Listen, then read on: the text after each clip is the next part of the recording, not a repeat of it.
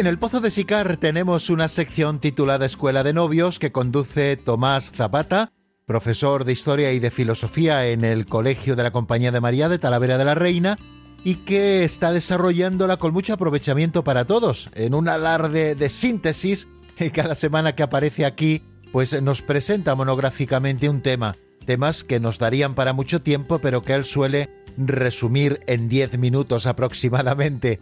Así que no le voy a quitar más tiempo, voy a saludarle ya. Buenas noches, bienvenido querido Tomás. Muy buenas noches, Raúl.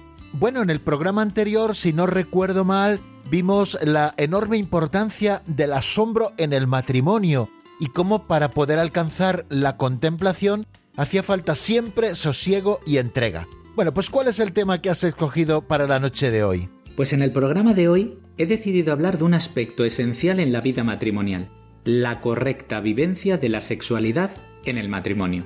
Pues si te parece, y sin perder un segundo más, comenzamos sin más de la acción. Muchas gracias Raúl, pues vamos a por ello. Como he venido a enunciar antes, la sexualidad matrimonial es uno de esos aspectos que deben ser especialmente cuidados en la vida matrimonial. No es un tema baladí o un tema tabú del que los esposos no deban hablar, todo lo contrario. Es algo de lo que deben dialogar continuamente y revisar, porque esta dimensión les tiene que estar ayudando a la unidad entre ellos y a acercarse más a Dios. ¿Y me habéis oído bien? Acercarse más a Dios. Pues en los cursillos prematrimoniales suelo decir a los novios que una sexualidad matrimonial bien vivida nos abre de par en par las puertas del cielo. Quizá puede parecer una exageración, pero vais a comprender rápidamente por dónde voy. Quizá hace algún tiempo se utilizaba más esta expresión que definía de una manera preciosa la unión sexual matrimonial. Me refiero a cuando se decía hacer el amor. ¡Qué forma tan sencilla y precisa de definirlo! Cuando los esposos se entregan el uno al otro, lo hacen por amor y para expresarse ese amor que se tienen.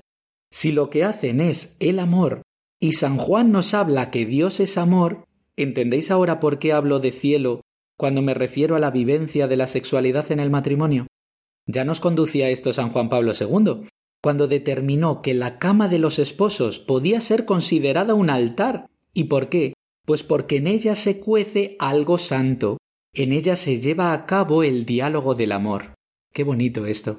Por eso me reitero en afirmar que el tema del que esta noche hablamos es de suma importancia. Me encanta esta introducción que has hecho al tema, comenzar expresando que una sexualidad bien vivida conduce a los esposos a la santidad. Me parece un verdadero acierto y permíteme que te lo diga, que creo que estas cosas se escuchan poco. Entiendo que para que esto suceda de esta manera habrá que tener unas disposiciones concretas. ¿Es así? Pues así es, Raúl. No toda relación sexual matrimonial cumple sus funciones o sus fines últimos, por lo que es importante determinar esas disposiciones. La Iglesia, que es madre, nos invita a reconocer en el acto conyugal dos sentidos, por un lado el unitivo y por otro el procreativo. En el sentido unitivo nos referimos a la entrega total de los esposos por amor, sin equivocar el fin de la entrega, que es el amor. Con sentido procreativo nos referimos a estar abiertos a la vida. Y ahora vamos a abordar muy brevemente estos dos sentidos. Vamos con el primero, el sentido unitivo. Es el que nos conduce a una entrega personal y total de todas nuestras personas, y por un único fin, como decía antes, el amor. Cuando un esposo y esposa se unen en acto conyugal, deben buscar ese único fin, expresarse todo el amor que se tienen. Pero aquí aparece el primer peligro, el egoísmo. No hay nada que destruya tan rápido el amor como el egoísmo. Si el acto conyugal se convierte en un buscarme a mí en vez de al otro, corremos el riesgo de debilitar nuestro amor y con ello debilitar nuestro matrimonio. Cuando hablo de egoísmo en las relaciones conyugales, tengo que abordar inevitablemente el tema del placer. El placer sexual es una consecuencia del acto conyugal, querido por Dios, pues es Él quien ha ideado que la unión esponsal sea placentera. Es el Creador quien ha puesto en los aparatos reproductores humanos la capacidad de sentir placer. Ese placer, por tanto, no es malo, sino todo lo contrario, es bueno, querido por el Creador. El problema es situarlo en el lugar que no le corresponde.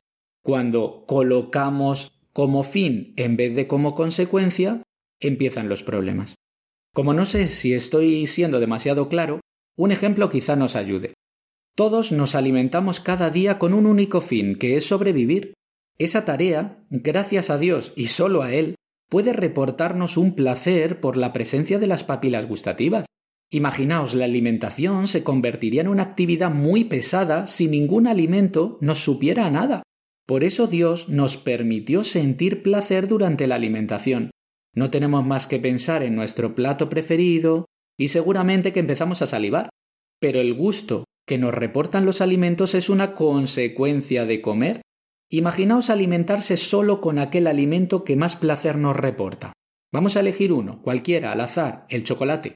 Y empezamos a desayunar chocolate, comer chocolate, merendar chocolate y cenar chocolate. Siempre el mismo alimento, un día tras otro. Puede ser que sintamos mucho placer, pero la ausencia de las vitaminas de frutas y verduras, de las proteínas de la carne y pescados, eso entre otras cosas, pueden derivarnos en una enfermedad muy grave. Y si no desistimos de nuestro empeño, ello puede llevarnos a la muerte. Simplemente hemos cambiado el orden de las cosas. El placer ha pasado de consecuencia a fin último. Pues lo mismo pasa con el placer sexual. Si los esposos ponen el placer como fin último de sus relaciones, que recordemos que ese fin último era expresarse el amor plenamente, expresarse todo lo que se quieren, si lo convierten como fin último ese egoísmo, ese placer, convierten hacer el amor, del que antes hablábamos, en algo totalmente dañino para la persona y el matrimonio. Sería algo como hacer el egoísmo. De hacer el amor pasamos a hacer el egoísmo. Solo se ha alterado el orden, pero un desorden en este aspecto es letal. Por eso se dice que el orden lleva a Dios y es muy cierto. Los esposos deben unirse siempre por amor, por expresar su amor al otro, poniendo su mirada siempre en el otro. Y esa unión reporta placer. Si lo reporta, bendito sea Dios. Y si no lo reporta, pues bendito sea Dios también, porque el fin sigue intacto, que es expresarse todo el amor que se tienen. Verdaderamente importante este asunto y muy clarificador el ejemplo que nos has puesto, cómo el egoísmo no tiene cabida en la unión esponsal y cómo el placer debe ser considerado como algo bueno siempre que se encuentre en el lugar adecuado. Aunque el tiempo corre a toda prisa, ¿qué nos dirías de este segundo sentido del acto conyugal? Pues el segundo sentido hemos dicho que es el sentido procreativo. Decíamos antes que se refiere a que los esposos deben estar abiertos a la vida. Esto no significa que los esposos cristianos deban tener un sinfín de hijos sin medida alguna. Muchos han querido entender esta apertura a la vida como una auténtica irresponsabilidad dentro del seno de la Iglesia, pero nada más lejos de la auténtica realidad. Porque estar abiertos a la vida significa no poner barreras artificiales en las relaciones conyugales. Y cuando hablo de barreras artificiales me refiero a cualquier tipo de método anticonceptivo. Dios es Padre, y ya ha pensado también en eso. Si Dios hubiese querido que la unión esponsal fuese siempre fecunda, habría hecho al hombre y a la mujer siempre fecundos. Pero esto no es así. El hombre presenta fertilidad siempre, cada día, cada instante de su vida, desde la pubertad hasta prácticamente su ancianidad. Pero la mujer no es así. La mujer es un diseño maravilloso de Dios. Es un reloj biológico cíclico. Como todos sabemos, la mujer dispone de unos ciclos de aproximadamente 28 días en la que unos poquitos de ellos son fértiles y otros muchos son infértiles. En esto ya está claro que Dios nos muestra su intención de favorecer la expresión del amor en los esposos sin necesidad de concebir un hijo en cada relación. Los esposos deberán conocer el ciclo femenino para determinar esos días de fertilidad e infertilidad con una doble intención.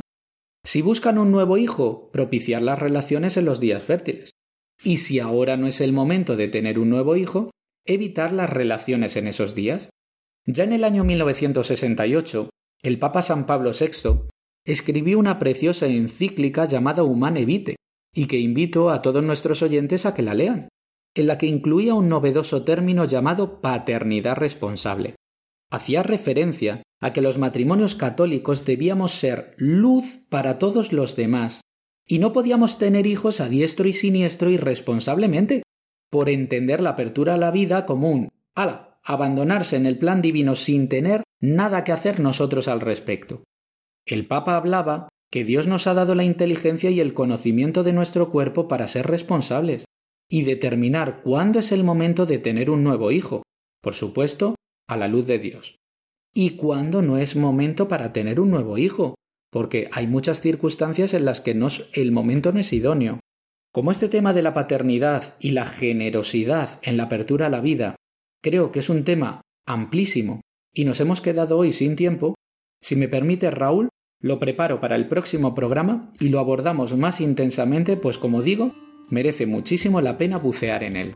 Muchísimas gracias Tomás por este fantástico tema de la sexualidad matrimonial y esperamos con impaciencia ese apasionante tema que nos prometes para dentro de un mes, que es el de la paternidad responsable y la generosidad en la apertura a la vida.